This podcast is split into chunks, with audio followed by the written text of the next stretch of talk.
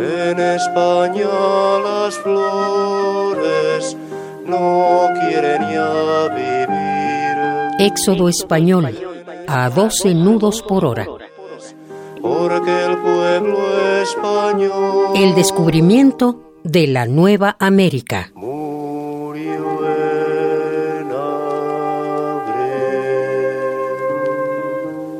El exilio es un lugar privilegiado para que la patria se descubra, para que ella misma se descubra cuando ya el exiliado ha dejado de buscarla, cuando ya no se recibe nada de la patria, entonces le aparece. Tiene la patria verdadera por virtud crear el exilio. Es su signo inequívoco. Crea el exilio de aquellos que por haberla visto y servido aún mínimamente han de irse de ella.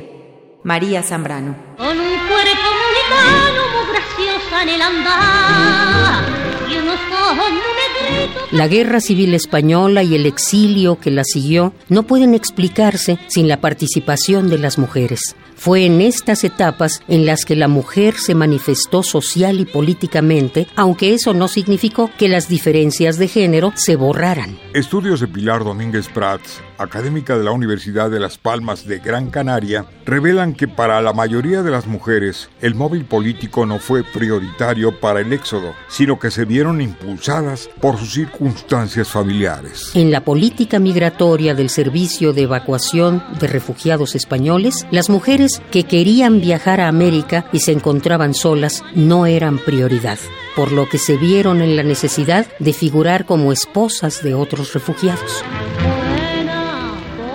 Siguiendo los consejos de varios compatriotas, busqué el figurar como esposa de otro que no tuviera familia. Y así pude lograr, cuando se organizó la expedición en Saint Dominic, que se me embarcase en unión de mi hija. Concepción Cervera en la obra de Ciudadanas a Exiliadas de Domínguez Prats. Cuando Según Claudia Espino, integrante de la Asociación de Historiadores Palabra de Clio, el caso de la filósofa María Zambrano, quien apoyó fervientemente a la República y que debido al exilio pasó 45 años lejos de España, es una muestra de la brecha de género. Bueno, ella tenía ya su trayectoria, ¿no? También por su postura, bueno, pues se tuvo que venir para acá. Y al llegar aquí a México, eh, pues uno esperaría, ¿no? Que la, que, la iban a recibir con los brazos abiertos. Y sí, bueno, estuvo aquí en, en la Casa España y después se tuvo que ir a Michoacán. Se tuvo que enfrentar no solo con el hecho de ser exiliada, sino también el hecho de ser mujer. Una de las actividades a las que se dedicaron para obtener ingresos fue la costura. Jóvenes, mayores, viudas y solteras vieron la oportunidad de solventar los gastos. En consecuencia, obtuvieron préstamos para adquirir máquinas de coser y trabajar en casa para lugares como el Palacio de Hierro, Puerto de Liverpool y los almacenes universales. Libre de trabas e inquietudes materiales, él podía debatirse en los esfuerzos de la creación. Durante el día hacía traducciones. Las horas de la noche eran para su obra. Había concebido y comenzado Marcias.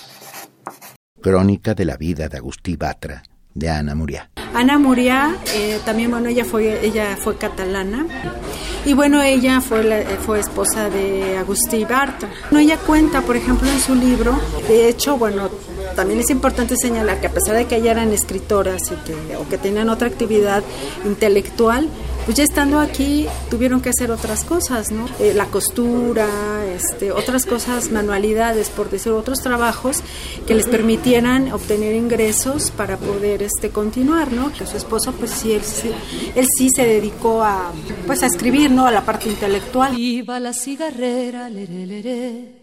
Iba la cigarrera. En los primeros años, la mayoría de las mujeres exiliadas que llegaron a nuestro país y que mantenían una fuerte participación política en España dejaron de tener una presencia activa en grupos y asociaciones. No fue sino hasta los años 50 que el discurso cambió, lo que permitió que las siguientes generaciones de jóvenes pudieran formarse una carrera universitaria y salir al ámbito público. Padre, lere. ¿Quién fue mi padre? lere? ¿Quién fue mi padre? lere, lere. ¿Quién fue mi padre? Al pueblo y a las flores no los mata el fusil. Éxodo español a 12 nudos por hora.